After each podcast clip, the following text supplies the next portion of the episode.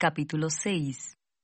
Así pues, nosotros, como colaboradores suyos, os exhortamos también a que no recibáis en vano la gracia de Dios, porque dice, en tiempo aceptable te he oído, y en día de salvación te he socorrido.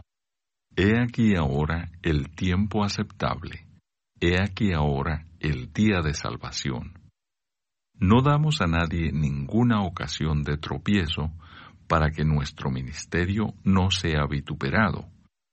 Antes bien, nos recomendamos en todo como ministros de Dios, en mucha paciencia, en tribulaciones, en necesidades, en angustias, en azotes, en cárceles, en tumultos, en trabajos, en desvelos, en ayunos, en pureza, en ciencia, en longanimidad, en bondad, en el Espíritu Santo, en amor sincero, en palabra de verdad, en poder de Dios, con armas de justicia a diestra y a siniestra, por honra y por deshonra, por mala fama y por buena fama, como engañadores, pero veraces, como desconocidos, pero bien conocidos, como moribundos, mas he aquí vivimos, como castigados,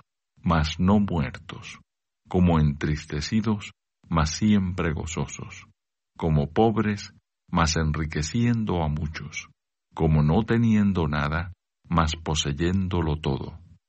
Nuestra boca se ha abierto a vosotros, oh Corintios, nuestro corazón se ha ensanchado. No estáis estrechos en nosotros, pero sí sois estrechos en vuestro propio corazón. Pues para corresponder del mismo modo, como a hijos hablo, ensanchaos también vosotros. Somos templo del Dios viviente. No os unáis en yugo desigual con los incrédulos, porque ¿qué compañerismo tiene la justicia con la injusticia? ¿Y qué comunión la luz con las tinieblas? ¿Y qué concordia Cristo con Belial? ¿O qué parte el creyente con el incrédulo? ¿Y qué acuerdo hay entre el templo de Dios y los ídolos? Porque vosotros sois el templo del Dios viviente, como Dios dijo. Habitaré y andaré entre ellos, y seré su Dios, y ellos serán mi pueblo. Por lo cual, salid de en medio de ellos, y apartaos, dice el Señor, y no toquéis lo inmundo, y yo os recibiré, y seré para vosotros por Padre, y vosotros me seréis hijos e hijas, dice el Señor Todopoderoso. Comentario de Mateo Henry 2 Corintios capítulo 6 versos 1 a 10. El Evangelio es una palabra de la gracia que suena en nuestros oídos. El día del Evangelio es el día de salvación los medios de gracia los medios de salvación, las ofertas del Evangelio las ofertas de salvación, y el momento actual el momento adecuado para aceptar estas ofertas. El día siguiente no es de los nuestros, que no sabemos lo que va a ser al día siguiente, ni dónde lo seremos. Ahora disfrutamos de un día de gracia, entonces vamos todo tenga cuidado de no descuidarla. Los ministros del Evangelio deben considerarse a sí mismos como siervos de Dios, y de actuar en todas las cosas de manera adecuada para ese personaje. El apóstol le hicieron, por mucha paciencia en las aflicciones, al actuar de buenos principios, y mediante el debido carácter y comportamiento. Los creyentes, en este mundo, necesitamos la gracia de Dios, armarlos contra las tentaciones, a fin de llevar el buen nombre de los hombres sin orgullo, y con el fin de soportar sus reproches con paciencia. No tienen nada en sí mismos, pero tienen todas las cosas en Cristo. De tal diferencia sea la vida de un cristiano formado por, y a través de una variedad de condiciones y los informes de este tipo, es nuestro camino al cielo, y debemos tener cuidado en todas las cosas para la aprobación de nosotros mismos a Dios. El Evangelio, cuando predicado fielmente, y recibe la totalidad, superiores del Estado, incluso de los más pobres. Ahorran lo antes y pasaron, y diligentemente emplean su tiempo a fines útiles. Ahorran y la ganancia por la religión, y por lo tanto se hacen ricos, tanto para el mundo por venir y para ello, si se compara con su estado derrochador pecaminosa, antes de recibir el Evangelio.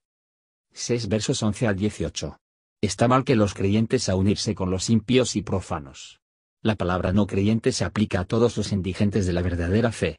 Los verdaderos pastores advierten sus amados hijos en el Evangelio, que no debe yugo desigual. Aparecen claramente los efectos fatales de descuidar los preceptos bíblicos en cuanto a los matrimonios. En lugar de una ayuda idónea, el sindicato pondrá lazo. Aquellos cuyos cruzarlos se desigualmente unidos, sin su culpa intencional, puede esperar consuelo en virtud del mismo, pero cuando los creyentes lleguen a dichos sindicatos, en contra de las advertencias expresas de la palabra de Dios, deben esperar deber de socorro. La precaución se extiende también a la conversación común. No debemos participar en la amistad y el conocimiento de los hombres y los incrédulos impíos. Aunque no podemos evitar por completo ver y escuchar, y ser con tal, sin embargo, nunca debemos elegirlos para los amigos. No debemos contaminar a nosotros mismos al conversar con los que han contaminado con el pecado.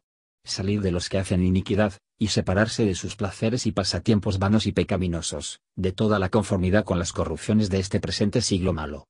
Si es un privilegio envidiado ser el hijo o la hija de un príncipe terrenal, que puede expresar la dignidad y la felicidad de ser hijos e hijas del Todopoderoso? Gracias por escuchar y si te gustó esto, suscríbete y considera darle me gusta a mi página de Facebook y únete a mi grupo Jesús Answers Prayer.